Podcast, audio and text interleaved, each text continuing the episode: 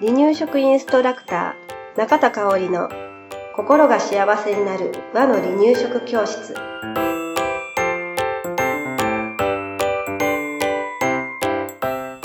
第160回です。番組アシスタントの山本智子です。よろしくお願いします。はい今日もよろしくお願いします、えー今日は離乳食から少し離れまして、はい。えー保育士バージョンでお話ししたいんですけれど、はい。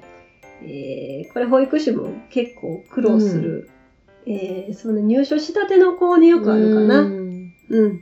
赤ちゃんの背中スイッチ、うん。センサーを発動させないうん。にはどうすればいいかっていうね、うん。方法を、はい。えーまあ、私たち保育士が現場でどんなことしてるのかなうんっていうことを踏まえつつ、はい含みつつお話ししていきます。はいで、これね、ほんまに大大変よね。うん赤ちゃんやっと寝かしつけて抱っこしてね、寝かしつけたと思って布団に下ろしたらすぐ起きてなって。ね。また一から。うん。一から、一からか一からあ戻った。ちょっと早かったかなとか。うんうんうん もう何回も失敗してます。うんあの、保育士も。はい。うん。で、ほんとスイッチあるんじゃない？うんこの子っていうぐらいのね、うん敏感さなんです。はい。で、うちの子もね、うん。生まれてから1ヶ月センサーがすごく強くて、うん腕枕じゃないと寝てくれない子やった。じゃあ横にならなきゃいけない。そうそう、横になっても、この脇のあたりうんにうんうんうん頭があって、頭痛かったんだろうな、というぐらいね。そう。大変やった。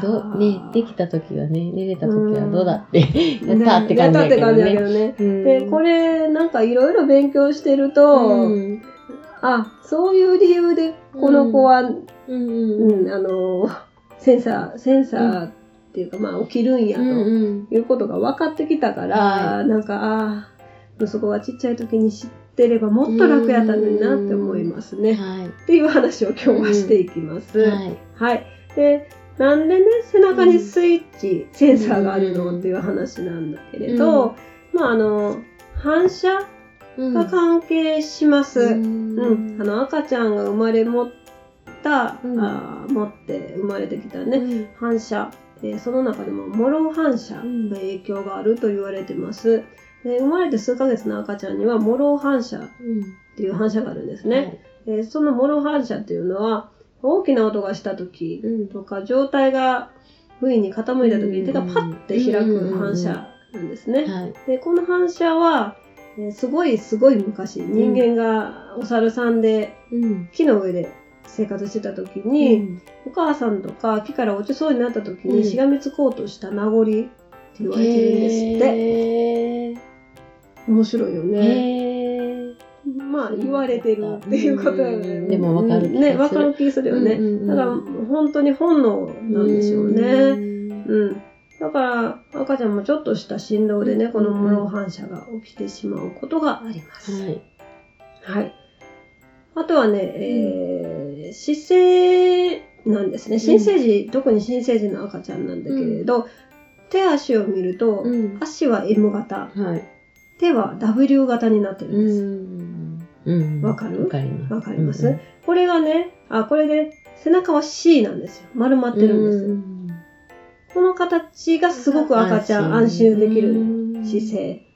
で、えーうん布団に寝たことでこの安心できる姿勢ではなくなってしまうので、目が覚めてしまう。だからお母さんの腕の中で抱っこされてる時って丸くなって、腕も手もこうキュッねとなってうん安心した状態なんだけど、うん。布団に行った途端バッと体が広がる、ほどけるから、うん。それで、えーまあバッとなってその振動でモロ反射もバッてなって、うわーってなるという感じでございます。はい。だからこそうんお母さんの抱っこが安う心。んママが離れるということに気づいて起きるんですよね。うんで、この、ま、持って生まれた反射と姿勢のこともあるけれど、お母さんの匂いとか体温とか、心臓の音とか、えー、声、子守歌なんかを聞いて安心して寝てるから、そこに急にこう布団に、ね、冷たい布団の上に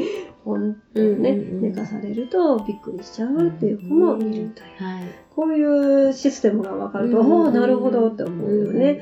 じゃあ、それをね、えー、どうすれば、布団に寝かせることがまず目標やからね、どうすればいいんだっていうことで、まあ、一つの方法としておくるみにくるんであげるっていうのは一つだよね。はい、もうあの抱っこする時から優しくバスタオルなんかでね、うん。はい、えー、手足が M、W になってる状態でくるんであげて、うん、えー、そのまま寝たらそのまま布団の上に寝かせてあげる。でちょっと赤ちゃんがそろそろ安心したかなって言ったらほどいてあげてもいいよね。うん、そギュッて締め付けなくていいですよ、おくるみね。はい。っていう方法も一つあると。で、えー、下ろす時なんですけれど、うん、頭から下ろしましょうね。はい、背中が急に伸びないように、あの、あれですかね、C、C ですからね、背中がね。だから、えー、背中が急に伸びないように頭から順に、えー、まあ、お尻っていうふうにね、床に下ろしてあげるということ。あと、お母さんの体ごと布団に寝かせる。うん、あのー、今まで胸の前にいた赤ちゃんを、はっと胸から引き離して、布団に寝かせるのではなく、もう体ごと、そうそう、体ごと、ね、さすさすして、あ、下ろして大丈夫ね。でもずっと胸はグッて引っつけたままでね、してあげると、より赤ちゃん安心するかなと思います。